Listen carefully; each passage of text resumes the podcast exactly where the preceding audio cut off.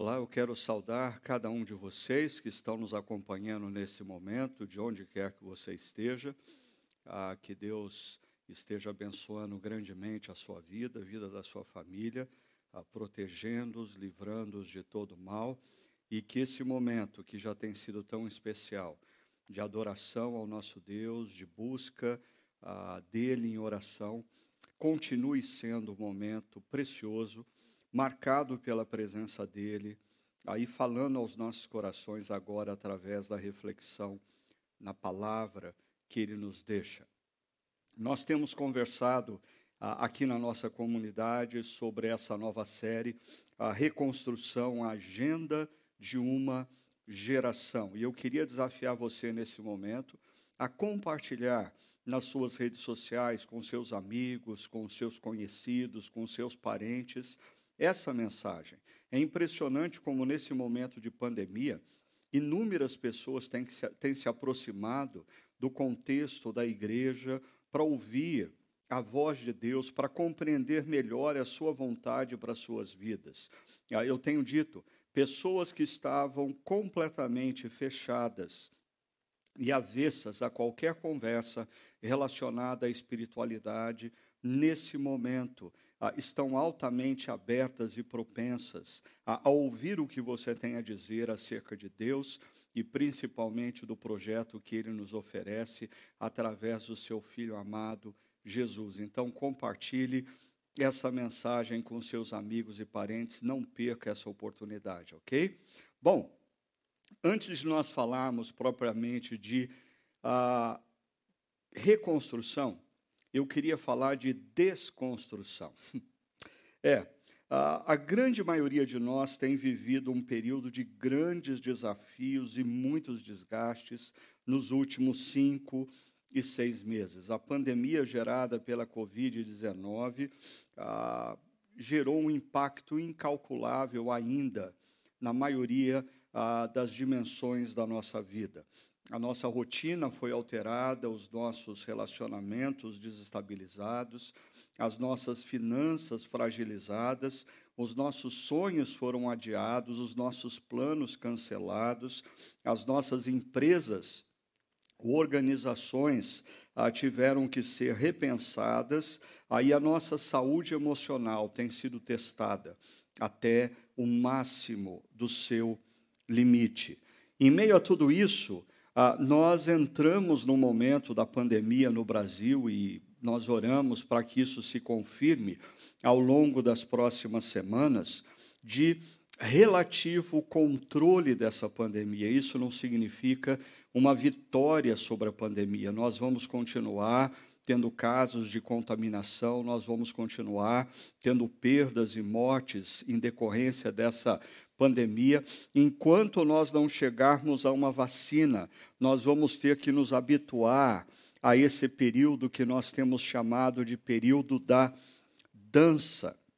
Esse período da dança implica, em primeiro, que antes de sair de casa, você pondere seriamente se é de fato necessário você sair de casa naquele momento e para aquela atividade. Bom, Caso seja necessário você sair de casa, ah, não despreze o uso da máscara, use a máscara e ainda respeite rigorosamente as regras de distanciamento social. Esteja sempre a um metro e meio, a dois metros de distância das pessoas. Ah, faça uso constante da higienização das suas mãos. Não leve as mãos ao rosto ah, e faça uso do álcool gel. Nós vamos ter que, como igreja, também aprender a viver esses períodos de flexibilização, aonde os índices são positivos e de volta a uma relativa restrição quando os índices se tornam ah, piores. Ah, e essa vai ser a nossa vida durante alguns meses. Agora, eu creio que é tempo de nós começarmos a olhar para as nossas vidas e, ah, guardado esses devidos cuidados que eu acabei de fazer menção, nós precisamos começar a fazer duas coisas. Primeiro, olhar para a nossa vida, para os nossos relacionamentos, para a nossa família, para as nossas finanças, para a nossa carreira profissional, para as nossas empresas e organizações, e ponderarmos, calcularmos ah, o impacto da Covid-19 ah, sobre essas áreas das nossas vidas. Está na hora de nós começarmos a encarar a realidade, contabilizarmos prejuízos, identificarmos perdas, ah, mais uma outra coisa nós precisamos começar a refletir sobre o futuro, a refletir sobre o que pode ser feito agora, mesmo que não seja esse o cenário ideal, mesmo que nós não tenhamos ainda todas as respostas para esse desafio que nós estamos enfrentando, é hora de nós refletirmos, é hora de nós identificarmos uma agenda, é hora de nós começarmos a ter uma nova atitude para com a vida. Então, por um lado, nós precisamos calcular exatamente as perdas, mas, por outro lado, nós precisamos começar a planejar o futuro, a reconstrução. Nesse sentido, na nossa série, a, a, nossa primeira reflexão falou sobre o desafio de ouvirmos o Espírito, mas, diferentemente do que talvez venha à sua mente quando você escuta essa expressão, ouça o Espírito, ah, dá a, a, impressão de algo místico, de uma experiência sobrenatural, através da, da, da qual você escuta o que Deus quer para a sua vida. Ah, não, o que nós ah, comentamos e refletimos por ocasião dessa mensagem foi a nossa necessidade de termos percepção diante do que está acontecendo na história, diante do que está acontecendo ao nosso redor, nós temos a percepção do que Deus está fazendo e como Ele está nos convidando a interagir com esse momento. Ah, esse desafio de ouvirmos o Espírito tem muito mais a ver com ah, alguns personagens da Bíblia, como os filhos de Sacar que no Antigo Testamento nos são apresentados como um grupo de homens que tinham duas características muito importantes. A primeira delas, eles compreendiam a sua época, eles conseguiam fazer a leitura do que estava acontecendo na história. Consequentemente, a segunda característica, porque eles conseguiam fazer uma leitura do que estava acontecendo na história, eles tinham consciência do que eles deveriam fazer e eles podiam, inclusive, orientar a geração deles acerca do que fazer. Então, quando nós falamos sobre ouvir o Espírito, nós estamos falando da importância de nós olharmos para o mundo ao nosso redor e fazermos a leitura correta da realidade e percebermos o que Deus está fazendo na história e tomarmos decisões a partir disso. Depois, na última semana, nós conversamos sobre esse desafio de exercitar a compaixão. É claro, no momento de tanta dor, de tanto sofrimento, qualquer projeto de reconstrução por parte de um discípulo de Cristo não pode desprezar a importância da compaixão. A compaixão é um sentimento, é uma atitude que você precisa constantemente exercitar. Ah, porque se você não exercitar a compaixão, gradativamente você ah, passa a se tornar uma pessoa insensível à dor do outro, ah, começa a lhe faltar empatia para perceber o sofrimento do outro, e aí números de mortos, números de contaminados, passam a ser meramente matéria-prima para discussões ideológicas. Nós nos esquecemos que por detrás das estatísticas e dos números, nós temos avós, pais, tios, tias, irmãos, irmãs, primos, primas, filhos e netos que partiram durante esses últimos quatro, cinco meses e famílias estão sofrendo grandemente por isso. Eu acho muito triste o momento que nós chegamos na nossa sociedade brasileira, aonde ah, uma mera campanha na qual nós convidamos pessoas a lamentarem com aqueles que estão sofrendo a perda dos seus queridos, quando isso se torna uma discussão ideológica. Eu acho que é tempo todos nós colocarmos a mão na consciência e percebermos a escravização que ideologias políticas geram na mente e no coração, sejam aqueles que são simpáticos à esquerda, sejam aqueles que são simpáticos à direita. É hora de nós nos rendermos ao reino de Deus e a agenda que o Filho do Rei nos traz, Jesus. E lembre-se, a a partir dessa agenda, todo e qualquer cidadão do reino de Deus ah, não é uma pessoa caracterizada pela agressividade e pelo espírito bélico. Muito pelo contrário, o cidadão do reino ele é amigo da paz, o cidadão do reino, ah, ele escandaliza o mundo sendo capaz de amar o seu próprio inimigo. O cidadão do reino é alguém altamente comprometido com a compaixão, para com aqueles que sofrem, porque o seu rei, Jesus, ah, nos mostrou, quando entrou na história, como nós deveríamos viver. Ah, hoje eu quero conversa, conversar com vocês sobre esse outro tópico. Dedique-se à oração. Na verdade, oração ah, é um tópico que vem ah, emergindo constantemente nas nossas reflexões ao longo desse período de pandemia. Eu não sei se você se lembra, mas na segunda reflexão da série O Cara e o Corona, quando nós conversávamos sobre Paulo na prisão e como ele avaliava aquele momento, como ele lidava com aquele momento. Nós vimos na segunda, na, na, segunda mensagem dessa série a importância que Paulo dava, no contexto da oração, a conjugarmos súplica e gratidão.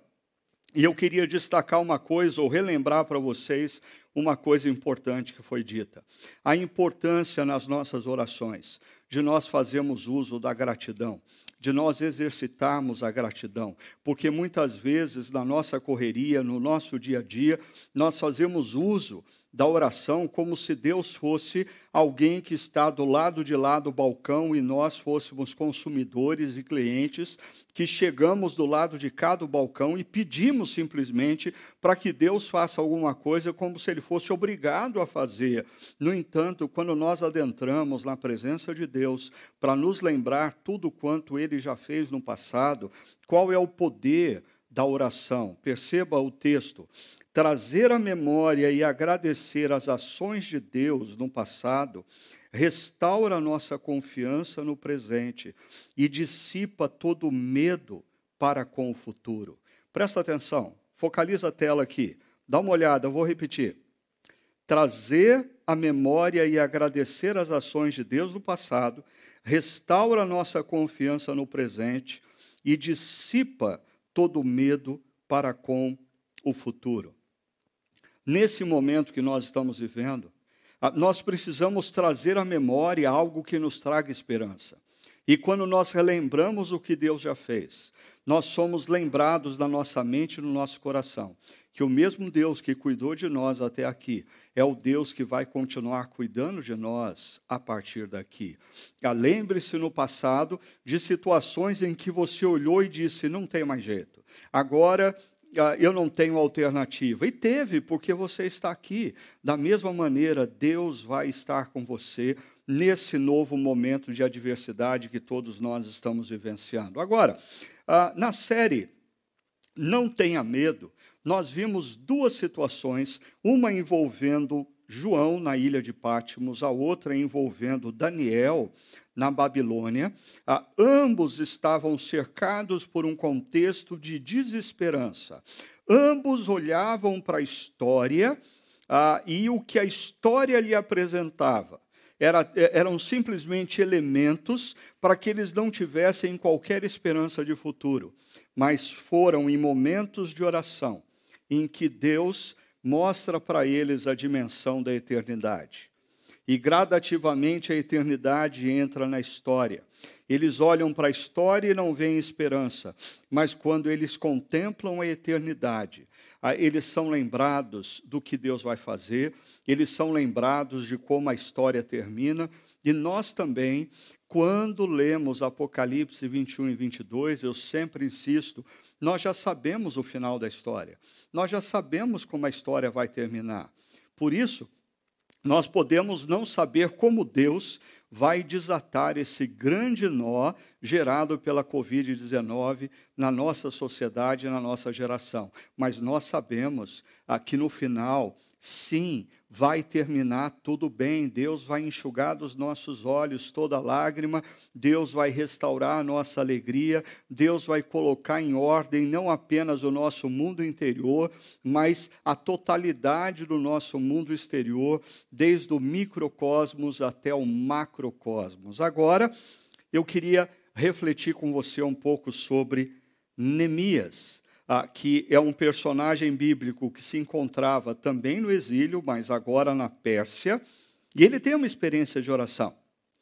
Ah, eu confesso para vocês que quando eu comecei a estudar esse texto e esse, essa mensagem, ah, eu tinha intenção ah, de, de construir uma mensagem. Aí, de repente, eu me deparei com tanto conteúdo ah, que eu decidi fazer de uma mensagem duas mensagens. Então, hoje nós vamos conversar sobre dedique-se à oração, mas nós vamos ver os efeitos da oração na vida de Neemias, alguns elementos importantes no contexto da oração de Neemias. E aí, ah, na próxima reflexão, nós vamos olhar o conteúdo da oração de Neemias, uma oração lindíssima, uma oração de uma teologia fantástica, a qual nós pudemos ouvir em alguns momentos da nossa liturgia, ah, nesta, né, nesse momento de adoração e reflexão da palavra de Deus. Então, o primeiro elemento que eu queria ponderar com vocês sobre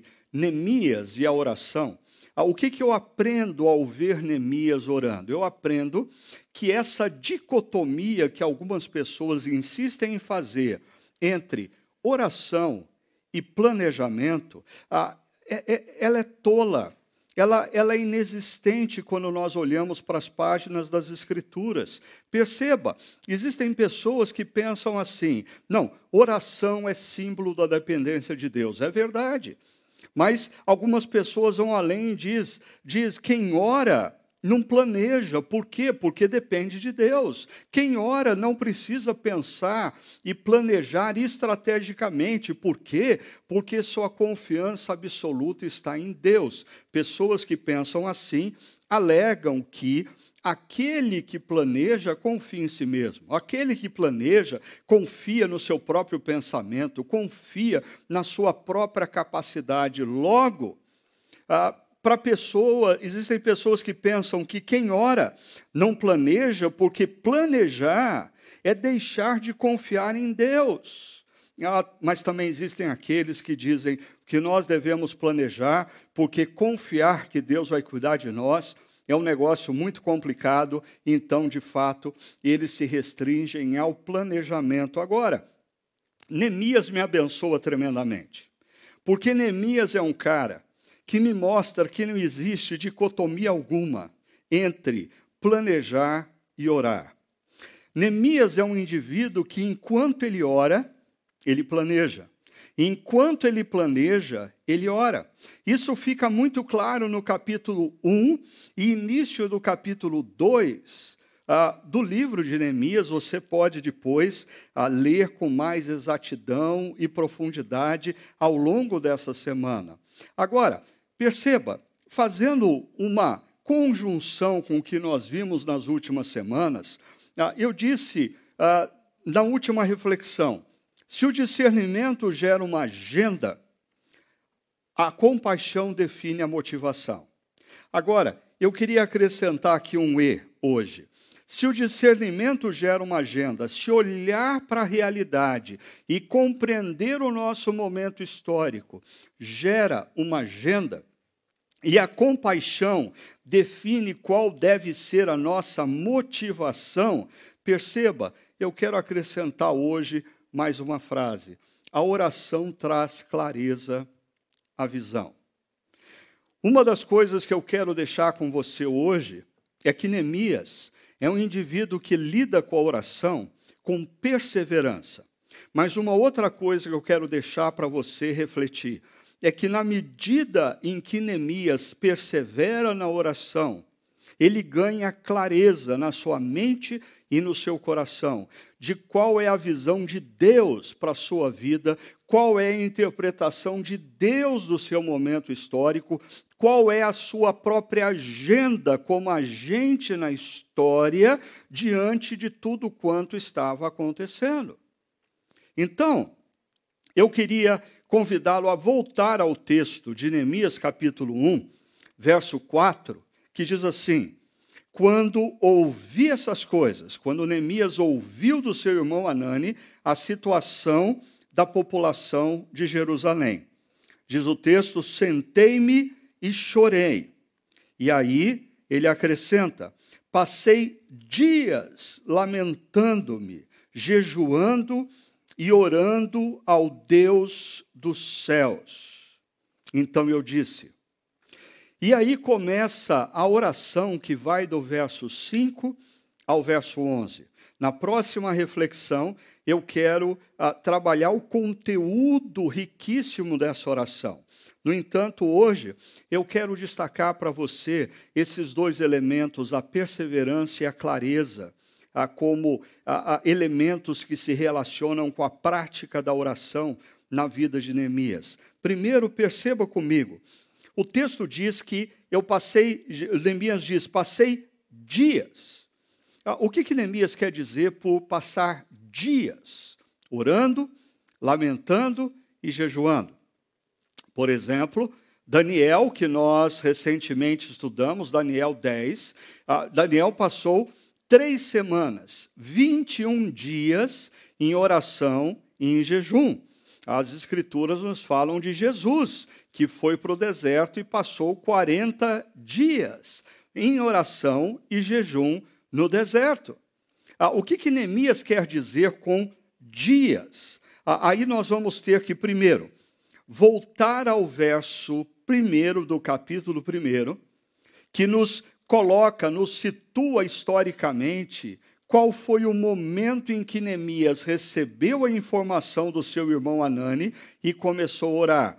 Diz o verso primeiro: no mês de Quisleu, Anani chega em Suzã, Anani conversa com Neemias e Neemias é impactado pela oração. Mês de Quisleu seria o equivalente hoje aos nossos meses de novembro e dezembro, mais propriamente a segunda quinzena do mês de novembro e a primeira quinzena do mês de dezembro. Quando nós vamos para o verso 4 e início do verso 5, perceba, quando ouvi o que Anani tinha a dizer, passei dias lamentando, mas existe aqui a frase inicial do verso 5 que diz: Então eu disse, é nesse momento que Neemias começa o processo de orar e lamentar por dias. Mas quando esse processo termina, Aí nós temos que ir para o verso 11 do capítulo, primeiro, início do capítulo 12, para perceber o seguinte: Neemias termina a sua oração dizendo assim para Deus: Faze com que hoje este teu servo seja bem-sucedido, concedendo-lhe a benevolência deste homem, o rei.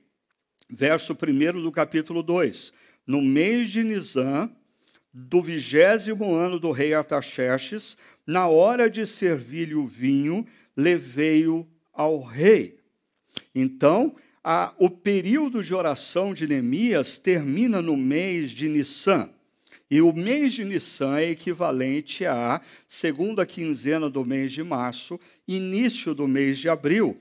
Com tudo isso, nós estamos falando de quatro meses de oração e de jejum. Certamente nós não estamos falando de um jejum contínuo durante quatro meses, humanamente isso seria impossível, mas nós estamos falando de quatro meses em que Neemias se colocou intensamente diante de Deus, jejuando com regularidade e orando especificamente por uma questão. Ah, eu fico pensando é como que nós tomamos decisões nas nossas vidas. Muitas vezes tomamos decisões tempestivas, Ah, e até dizemos àqueles que nos cercam: oh, estive orando por isso, mas esteve orando quanto? Esteve orando por quanto tempo? Quanto você se dedicou ao jejum antes de tomar uma decisão importante e estratégica na sua vida? Nós erramos muito nos caminhos que tomamos, por sermos tempestivos, por sermos impetuosos, por confiarmos muito mais ah, no nosso improviso, na nossa capacidade de reação imediata, do que a prática da oração, incluindo o jejum. Perceba, o que nós estamos falando aqui ah, é da perseverança como um elemento na prática da oração em Neemias. E perseverança não é algo que nós brasileiros temos em demasia, muito pelo contrário.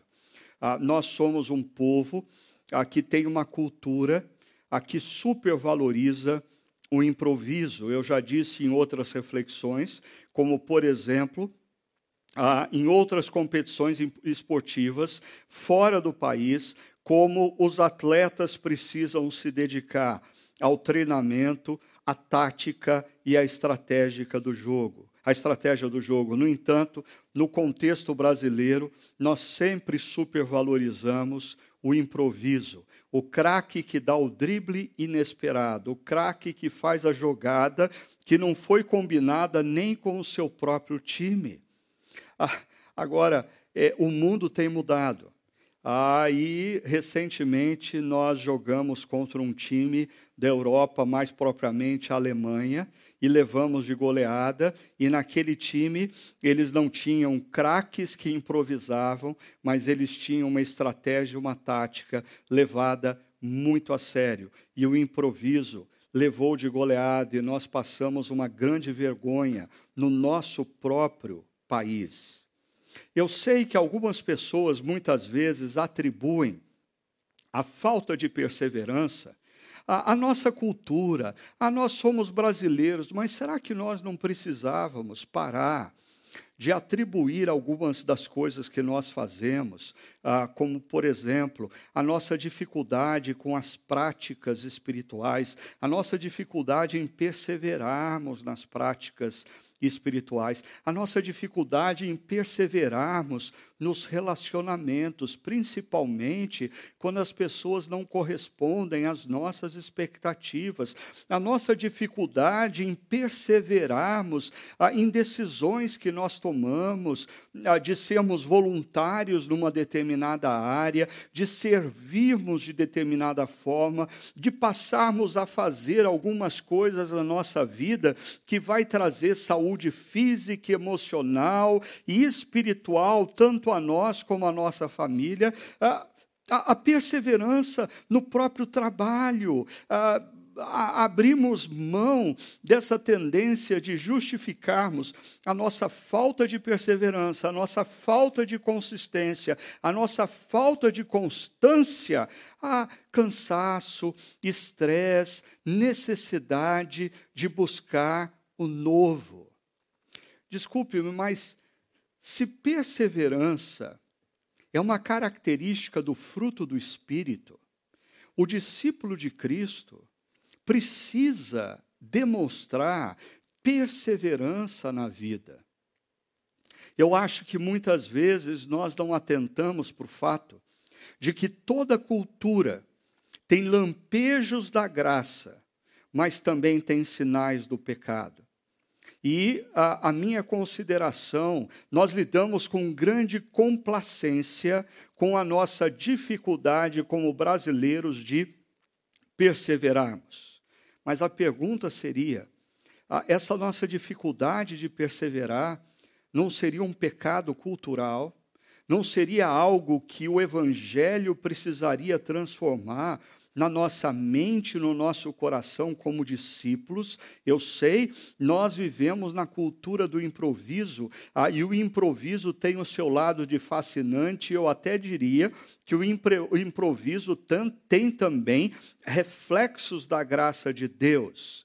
No entanto, quando nós temos dificuldade de estabelecermos compromissos com outras pessoas, estabelecermos compromissos com as práticas espirituais, estabelecermos compromissos com a nossa própria saúde física e emocional, estabelecemos compromissos em relacionamentos, estabelecemos compromissos com igrejas e organizações ou na carreira profissional e não conseguimos manter esses compromissos, nós precisamos avaliar até que ponto nós não estamos sendo tomados por um pecado cultural que vai na contramão do fruto do Espírito nas nossas vidas, que é a perseverança.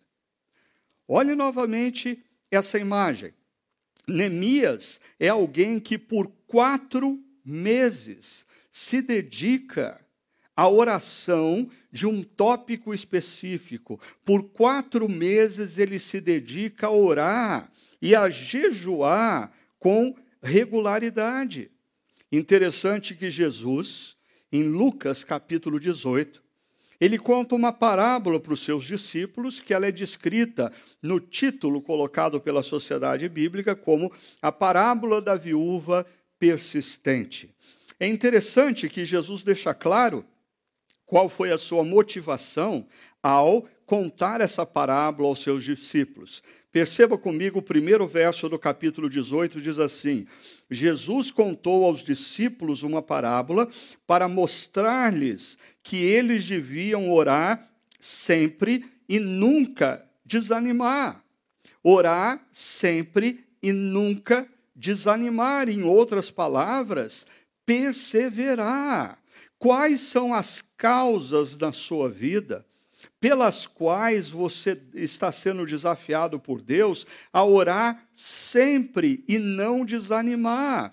Quantas causas você já iniciou em oração diante de Deus, mas depois de dias ou semanas, elas se dissiparam e nunca mais vieram à mesa na presença de Deus?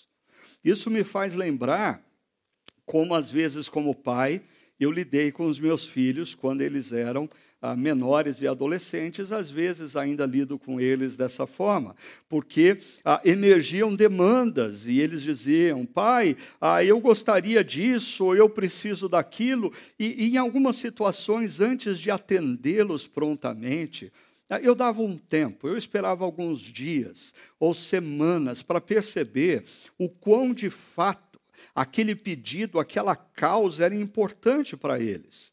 Não eram poucas, não foram poucas as vezes que um pedido, que uma reivindicação, depois de dias e semanas havia, haviam se dissipado e não faziam mais parte ah, dos nossos diálogos. Eu fico me pensando se Deus também não age assim para com a gente. Às vezes a gente entra na presença dele e diz: Deus, ah, eu queria te pedir, eu queria te suplicar por essa causa. E Deus olha e diz: Bom, será que de fato essa causa ocupa a centralidade da mente e do coração desse meu filho, ou essa é mais uma daquelas causas que ele traz diante de mim e amanhã nem mesmo ele se lembra do que ele pediu. Passado uma semana, aquilo não está mais na agenda de oração. Ah, mas Jesus complementa no capítulo 18 a parábola dizendo o seguinte: Acaso Deus não fará justiça aos seus escolhidos que clamam a Ele dia e noite?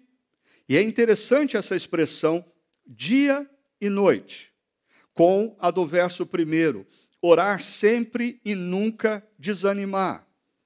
Porque ah, em muitas situações da vida, Deus nos coloca diante de momentos em que nós não, não temos força para enfrentar uma situação, nós não temos recursos suficientes para enfrentar uma situação, nós não temos como mudar uma determinada situação. E eu diria que quando nós refletimos sobre o nosso momento atual do mundo e os impactos da Covid-19, a sociedade e a economia, nós deveríamos nos sentir um pouco assim ah, nós dependemos inteiramente que Deus derrame graça e sabedoria sobre cientistas e pesquisadores para que eles encontrem um caminho para uma vacina. Nós precisamos que Deus ilumine mente e coração dos grandes governantes, dos grandes países que regem a economia global, para que eles tomem medidas que contenham o sofrimento e a dor e os estragos dessa pandemia na economia. Ah, mas muitas vezes nós não estamos nos debruçando diante de Deus em oração dia e noite e perseverando, sem desanimar. Desde que começou esse momento da pandemia, Deus me levantou no coração ah, o desejo de orar por algumas causas bem específicas, causas relacionadas ao meu próprio coração e sentimentos causas relacionadas ao meu casamento, causas relacionadas aos meus filhos, causas relacionadas aos meus netos. Ah, e toda manhã, quando eu me acordo, dentre todas as coisas que eu posso colocar diante de Deus devido ao momento, essas quatro causas são colocadas. Antes de eu dormir, antes de eu pegar no sono, eu coloco novamente essas causas diante de Deus. Não são causas simples, são causas complexas, mas que eu quero aprender a orar sempre por elas e não desanimar. Por quê? Porque Deus vai atender o clamor daqueles que oram dia e noite. Por favor, perceba que existem momentos na vida em que nós oramos pontualmente por uma situação ou por uma pessoa. Mas existem questões relacionadas ao nosso interior e às nossas emoções, aos nossos familiares, aqueles que nos cercam, aos nossos filhos e netos, que são questões que talvez nós vamos ter que orar dia e noite, não por dias, mas por meses e talvez anos. A grande pergunta é se nós vamos perseverar nessas causas, confiando plenamente no que Jesus diz: Deus fará justiça aos seus escolhidos que clamam a Ele, dia e noite. Mas uma segunda característica da relação de Neemias com a oração, pensando aqui nesses quatro meses que ele se dedica, tem a ver com a clareza. Deixa eu conversar um pouquinho mais com você sobre esse elemento clareza. Porque quando Neemias recebe a informação de Anani, ele é movido a iniciar um processo de oração e de jejum, mas eu acredito que Neemias tinha muito pouca consciência do que de fato ia acontecer na sua vida quatro meses depois. Mas na medida em que Neemias ora pelo povo de Jerusalém, ora pela cidade de Jerusalém, dialoga com Deus sobre a situação daquele povo, algo interessante acontece. Gradativamente, Neemias ganha clareza de mente e de coração e, consequentemente, uma percepção mais clara do que ele, Neemias, deveria fazer.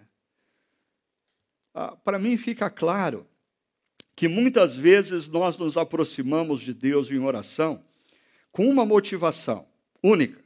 Nós queremos que Deus faça a nossa vontade.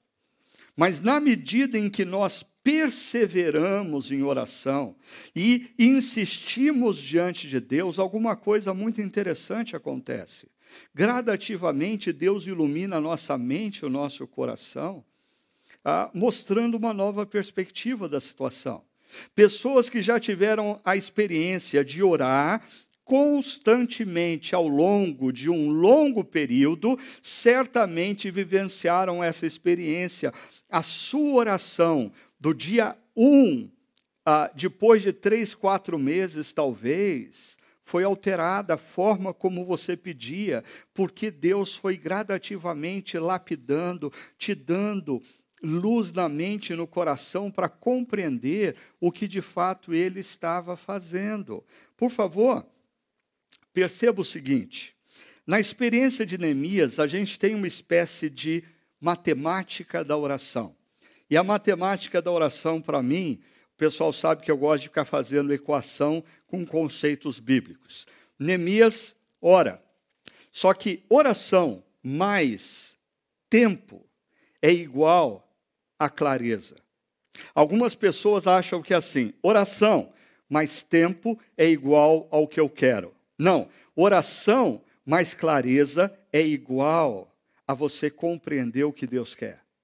Quanto mais você ora, por mais tempo você se dedica a um tópico, mais claro se torna o que Deus quer fazer na sua vida ou a partir da sua vida. Por exemplo, talvez você ache que o grande problema da sua vida seja o seu cônjuge. Aí você começa a orar pelo seu cônjuge, pedindo para Deus mudá-lo. E à medida que você avança e insiste nessa oração, gradativamente Deus vai te dando clareza e percepção de que quem tem que mudar é você. Às vezes, você acha que o que Deus tem que fazer na sua vida é abrir as portas para aquela esfera profissional e você coloca diante de Deus: Senhor, abra as portas para isso acontecer, Senhor, abra as portas para isso acontecer. E na medida em que você insiste com o tempo, às vezes você é surpreendido por Deus te mostrar claramente que o seu desejo de ir para uma outra frente profissional nada mais é do que fuga. Ah, você tem desafios na sua caminhada profissional, no presente, na organização que você está, que você precisa enfrentar. Ah, porque se mudar de, de ambiente profissional, você não vai ah, se deixar desafiar a sair da sua zona de conforto e crescer nas áreas que Deus quer que você cresça oração mais tempo gera clareza. Oração mais tempo não gera Deus fazer a vontade, a, a minha vontade. Oração mais, mais tempo gera eu compreender com mais clareza a vontade de Deus. Eu gosto de comparar isso a um trecho de uma poesia da Adélia Prado, e ela está fazendo aqui uma alusão à poesia conhecida de Carlos Drummond de Andrade, acerca, uh, estava andando pelo caminho e viu uma pedra. A Adélia Prado diz assim: Deus, de vez em quando, me tira a poesia, e eu olho pedras e vejo pedras mesmo. Uh, deixa eu ousar e fazer a versão Ricardo Agreste aqui, ah, relacionada à oração. Eu diria assim: eu, de vez em quando, abandono a oração e eu olho pedras e só vejo pedras. Ou seja, quando eu abandono a oração, ah, eu passo a olhar para a realidade e não enxergar o que Deus pode fazer apesar da realidade. Eu perco a dimensão do sobrenatural, eu perco a dimensão do eterno, eu passo a olhar as adversidades e temê-las grandemente. Eu passo a olhar os obstáculos e eles ah, passam a me paralisar. Por quê? Porque eu abandonei a oração e a oração tem essa capacidade, como a gente viu na história de João em Pátimos ou Daniel na Babilônia, de nos conectar à dimensão eterna para a gente olhar para a história a partir da realidade eterna. Assim, ah, eu queria dizer para vocês, primeiro, a oração dissipa de nossos corações as vozes da ansiedade e do medo, tornando clara a voz que vem de Deus. Muitas decisões erradas são tomadas porque nós ouvimos as vozes da ansiedade e do medo. Muitas vezes, diante de atitudes que nós precisamos ter, nós erramos porque nós não nos dedicamos em oração com perseverança e as vozes da ansiedade e do medo passam a dominar as nossas vidas. Consequentemente, nós perdemos a capacidade de ouvir claramente a voz de Deus, mas quando nós fazemos uso da oração, a oração dissipa ansiedade e medo, tornando clara, clareza, a voz que vem de Deus. Ainda, deixa eu dizer outra coisa para vocês. A oração, puxa vida, outra vez. Vamos lá. A oração ilumina as nossas mentes e corações, a, dissipando, eu já vou achar aqui para vocês, assim vocês podem acompanhar. Vamos ver se voltou. Ok? A oração ilumina nossas mentes a fim de discernirmos entre, perceba, os rumores da nossa própria alma e a orientação segura que vem de Deus. Ah, essa ah, frase, rumores da alma, ah, vem ah, de um mestre, de um pai do deserto, São João da Cruz, que falava que muitas vezes, quando nós não fazemos, não, não exercitamos a oração e o silêncio, as nossas almas se tornam tão barulhentas e nós confundimos os ruídos da nossa própria alma com a voz segura que vem de Deus. Às vezes, esses rumores da alma se tornam ainda mais intensos, fazendo uma ponte com o que nós vimos recentemente, quando, diante de decisões, diante de alguns momentos, ao invés de nós nos dedicarmos à oração e o jejum, nós passamos a nos dedicar à conversa de cabana a ouvir o que outros pensam acerca da realidade, a nos deixar influenciar na mente e no coração pela perspectiva do outro. Ah, interessante, Neemias passa quatro meses em oração e jejuando, colocando diante de Deus, não colocando diante de ninguém da cabana não ouvindo vozes da cabana, não ouvindo rumores da sua própria alma, talvez nos primeiros dias de oração, os rumores da alma ainda eram intensos, mas gradativamente, na medida em que Neemias se dedica à oração, a oração ilumina sua mente, dissipando os rumores da alma e dando a ele uma orientação segura. É interessante como depois desse período de oração, Neemias tem clareza acerca do que ele deve fazer, e nós vamos ver mais tarde como ele se porta diante do rei. Quando o rei pergunta para ele o que, que você quer, Neemias tem muito claro, não o que ele quer, mas o que ele sabe que Deus quer que ele faça. Uma última frase para sua reflexão. Não poucas vezes Enquanto usamos a oração na tentativa de mudar a Deus, ele transforma a nossa perspectiva e redireciona o nosso coração. É interessante, a oração não muda o coração de Deus. A oração tem o poder de mudar o nosso coração. Na medida em que nós insistimos diante de Deus com tema, e perceba, Deus, como pai maduro, ele não tem problema nenhum dos seus filhos comparecerem diante dele em oração fazendo pedidos absurdos ou estranhos. Mas na medida em que a gente insiste na presença de Deus, gradativamente, Deus muda a nossa perspectiva do problema. Ele transforma a nossa perspectiva acerca daquela situação e ele redireciona o nosso coração para onde ele deseja e quer que nós venhamos a seguir, porque a vontade dele é boa, a vontade dele é perfeita, a vontade dele é agradável. Mas o caminho para nós moldarmos as nossas mentes e corações à vontade do Pai, é nós praticarmos a oração com perseverança e constância. Assim, eu queria convidar você para refletir e praticar em alguns aspectos da nossa pregação ou mensagem. Primeiro, a primeira pergunta que eu queria deixar para você é: qual tem sido o lugar da oração nesse momento de sua vida? Eu sei Ah, a gente tem vivido momentos difíceis.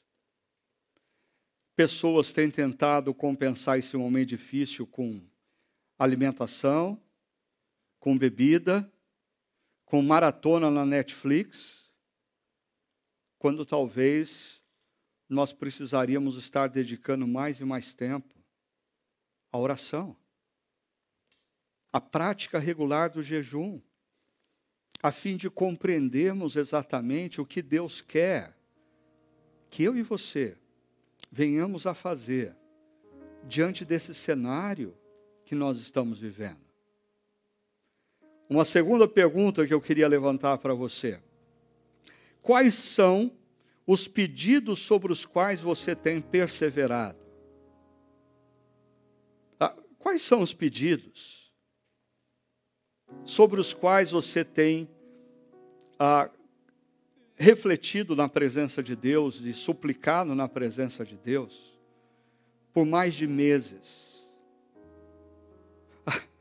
Ou seus pedidos são tão variados quanto aquele adolescente que chega no balcão de uma lanchonete e sempre quer experimentar uma coisa nova, e isso revela que não existe nada de fato valoroso e consistente no pedido que ele está fazendo.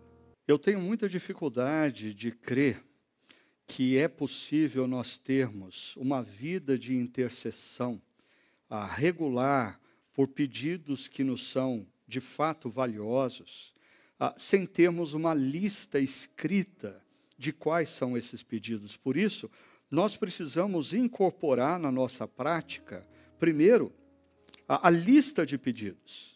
A, a lista pelos pedidos que você coloca dia e noite diante de Deus, porque você entende que são preciosos e valiosos, e você se importa por aquelas causas, você se importa por aquelas pessoas. Ah, uma segunda prática, paralelamente à lista de pedidos que nós devemos, talvez, incorporar na nossa vida de oração, é a prática de escrevermos algumas das nossas orações. Porque é interessante, quando você escreve uma oração, você registra um momento da sua alma. E talvez depois de um, dois anos, você leia aquela oração e você vai ter uma percepção muito maior do que estava acontecendo na sua própria alma e principalmente de tudo quanto Deus fez na sua vida e através da sua vida.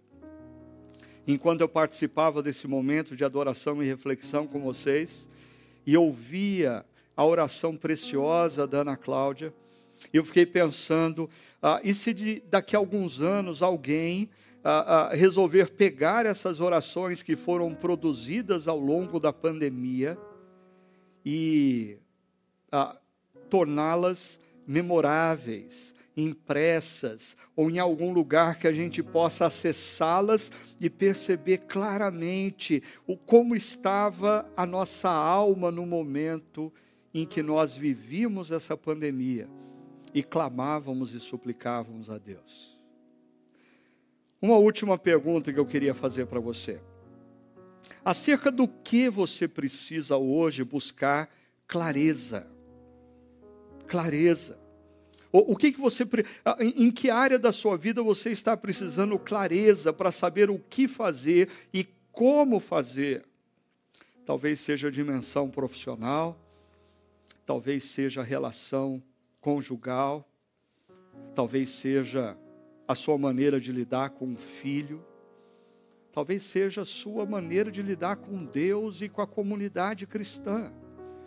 Ah, mas ah, talvez você possa colocar esse tópico hoje diante de Deus numa lista e dizer: eu vou passar a orar dia e noite, por dias, por semanas, por meses, para que Deus me dê clareza Coloque essa causa diante de Deus e deixe que o Espírito Santo de Deus dissipe do seu coração toda ansiedade, todo ruído derivado da sua própria alma, toda confusão de mente, até o momento em que você, assim como Neemias, experimentou.